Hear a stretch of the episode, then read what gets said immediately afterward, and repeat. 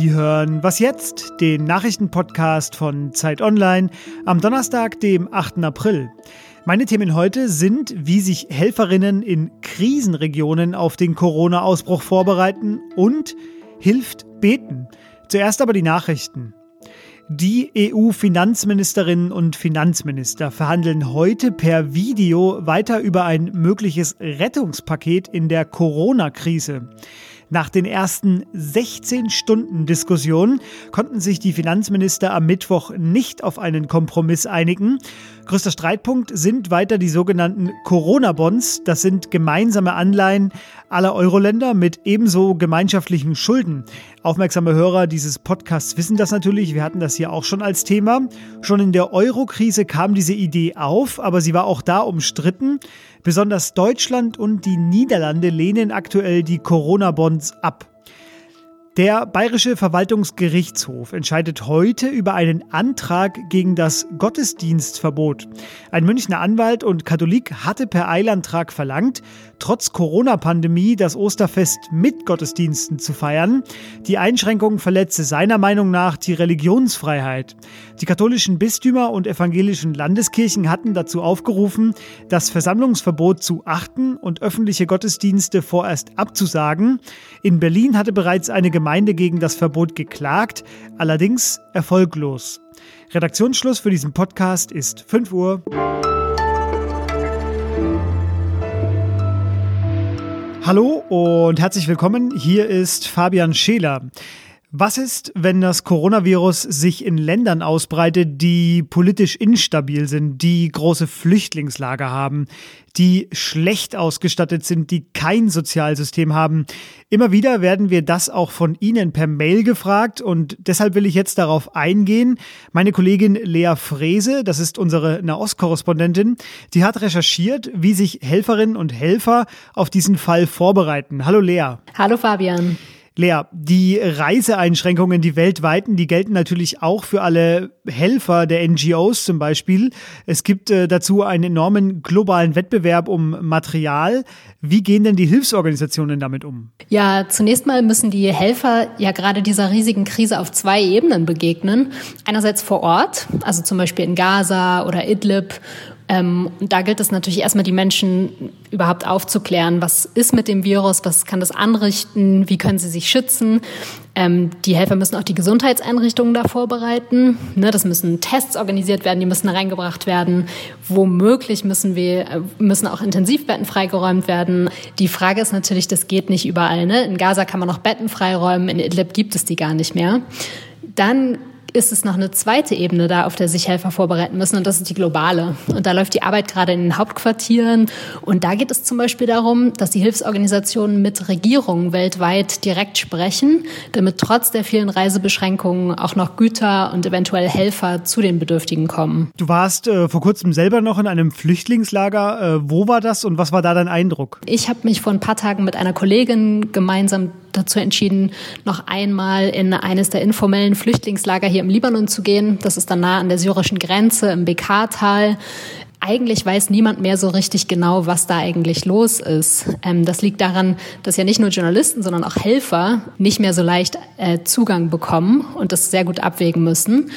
Und mich hat es dann auch ziemlich kalt erwischt. Und die Bedingungen waren da schon immer schwierig. Ne? Das sind Zelte auf matschigem Ackergrund. Äh, kaum Kinder gehen da in die Schule seit Jahren. Ähm, Syrer erzählen oft, dass sie außerhalb der Lager auch schikaniert werden von Sicherheitskräften, auch von Bewohnern. Ähm, jetzt kommt aber noch eine ganz andere Frage da hinzu, nämlich der Hunger. Ähm, und die Flüchtlinge dürfen inzwischen wegen Corona das Lager gar nicht mehr verlassen.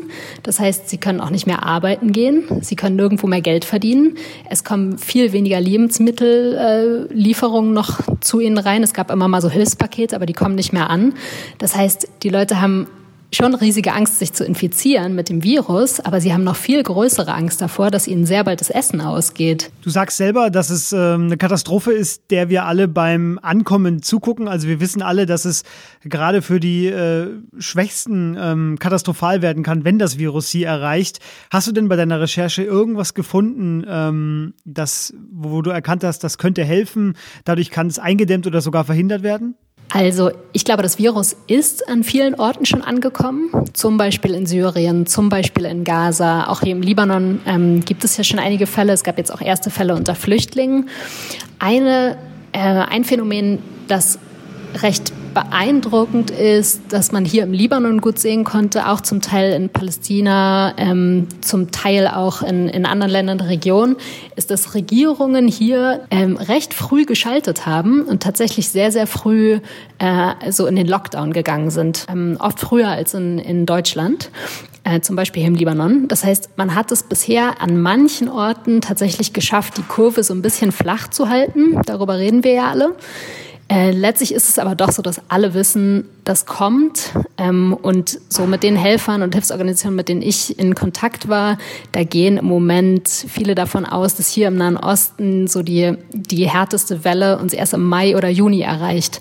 Und ich glaube, es wird jetzt ganz stark darauf ankommen, ob erstens ähm, die Regierung vor Ort ähm, so kooperativ sind, dass sie auch zu zum Beispiel Flüchtlingslagern und zu den Schwächsten der Gesellschaft irgendwie Wege offen halten. Und auf der anderen Seite, ob aus den reichen Staaten, ob aus ähm, Europa auch genug äh, Gelder fließen. Das war Lea Frese, unsere Nahostkorrespondentin in Beirut. Ihre Reportage finden Sie dann am Donnerstag auf Zeit Online. Vielen Dank, Lea, und bleib gesund. Ja, vielen Dank dir.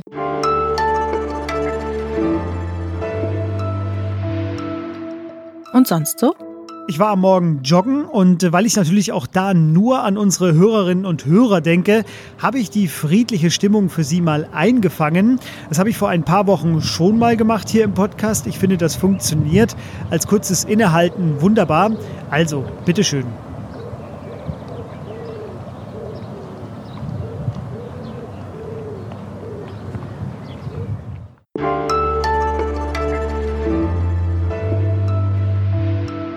Wir kommen nun zu einer einfachen Frage, deren Antwort aber komplexer nicht sein könnte und die auch noch zu Ostern passt. Hilft beten? Ich denke, jeder kann das für sich beantworten. Daher ist mein Kollege von der Zeit, Ulrich Schnabel, für die Osterausgabe der Zeit wissenschaftlich an diese Frage rangegangen und darüber möchte ich jetzt reden. Hallo Ulrich. Hallo Fabian. Ulrich, äh, du bist der Experte auf diesem Gebiet. Du hast auch ein Buch geschrieben, das heißt Die Vermessung des Glaubens. Und äh, da schreibst du gleich zu Beginn, wenn es um unseren Glauben geht, sind wir alle Experten. Zumindest glauben wir das. Das ist ein äh, ja. sehr schöner Satz, wie ich finde.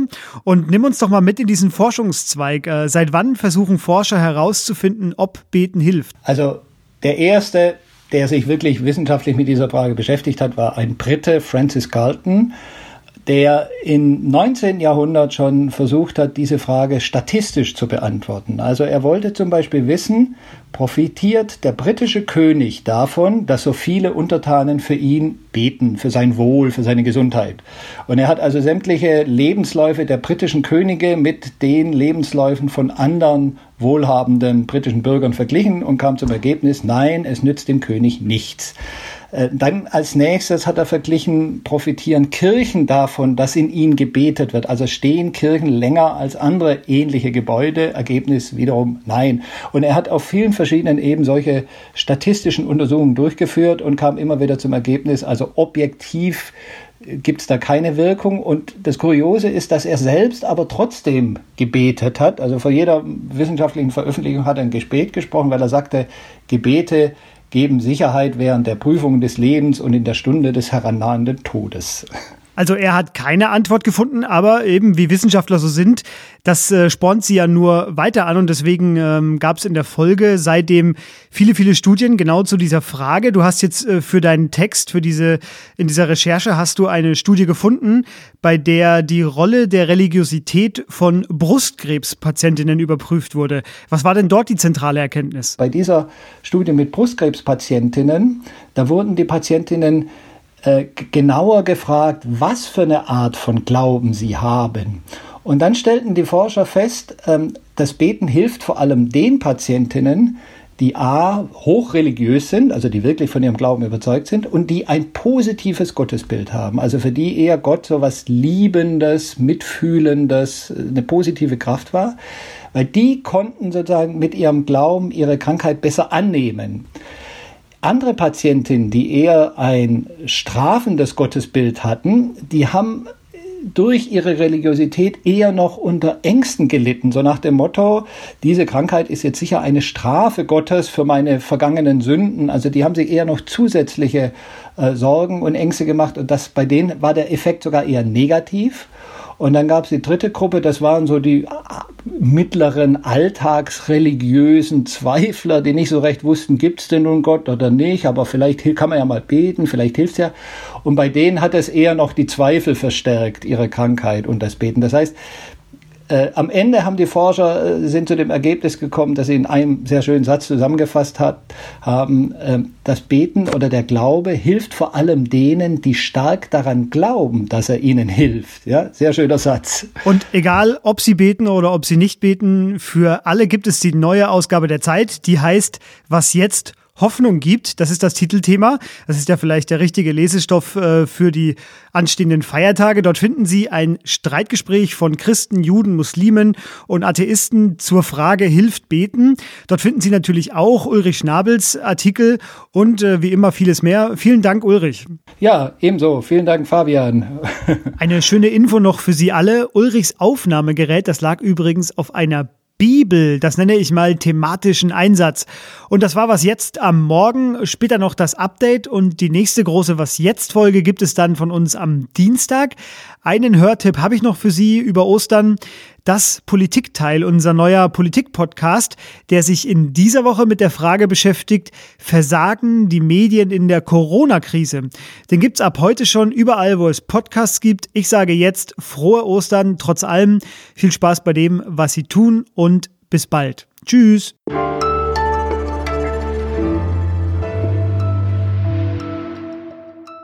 Betest du? Also nicht im klassischen Sinne, also nicht im, im christlichen Sinne zu einem personifizierten Gott, von dem ich mir dann auch erhoffe, dass er mein kleines Leben irgendwie besser gestaltet. Aber äh, also ich meditiere möglichst jeden Morgen und versuche mich sozusagen mit, mit was Positivem zu verbinden, auch in mir. Und wenn ich nicht dazu komme, ich merke, das macht einen Unterschied. Ja? Man geht ein bisschen anders durch den Tag.